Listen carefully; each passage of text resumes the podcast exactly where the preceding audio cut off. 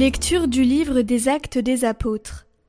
En ces jours-là, des gens, venus de Judée à Antioche, enseignaient les frères en disant Si vous n'acceptez pas la circoncision, selon la coutume qui vient de Moïse, vous ne pouvez pas être sauvés. Cela provoqua un affrontement ainsi qu'une vive discussion engagée par Paul et Barnabé contre ces gens-là. Alors on décida que Paul et Barnabé, avec quelques autres frères, monteraient à Jérusalem auprès des apôtres et des anciens pour discuter de cette question. L'église d'Antioche facilita leur voyage. Ils traversèrent la Phénicie et la Samarie en racontant la conversion des nations, ce qui remplissait de joie tous les frères.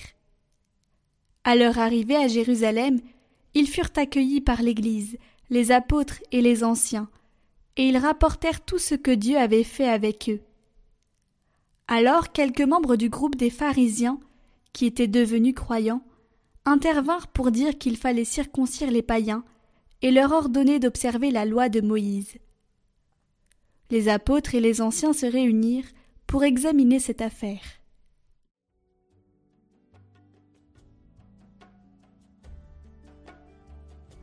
Dans la joie, nous irons à la maison du Seigneur.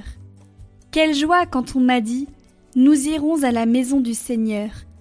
Maintenant notre marche prend fin, devant tes portes, Jérusalem.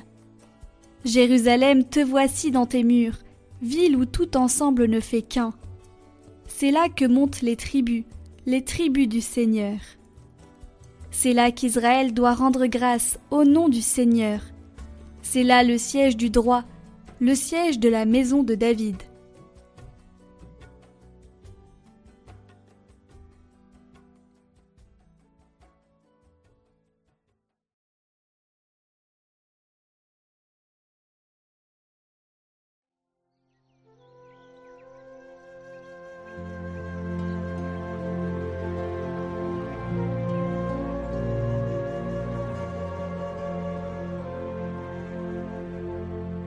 Évangile de Jésus-Christ selon Saint Jean. En ce temps-là, Jésus disait à ses disciples Moi, je suis la vraie vigne, et mon Père est le vigneron. Tout sarment qui est en moi, mais qui ne porte pas de fruit, mon Père l'enlève. Tout sarment qui porte du fruit, il le purifie en le taillant, pour qu'il en porte davantage. Mais vous, Déjà vous voici purifiés grâce à la parole que je vous ai dite. Demeurez en moi comme moi en vous.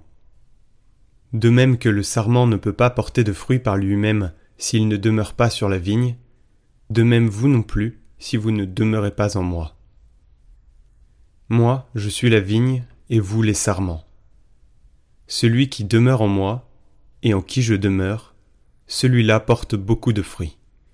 Car en dehors de moi, vous ne pouvez rien faire.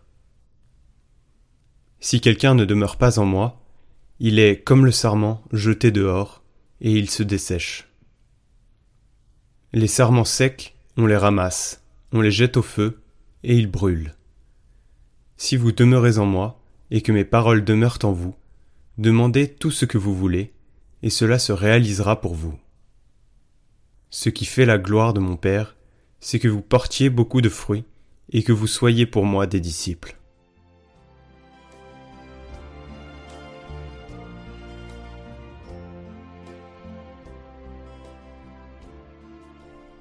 Jésus insiste sur le verbe demeurer.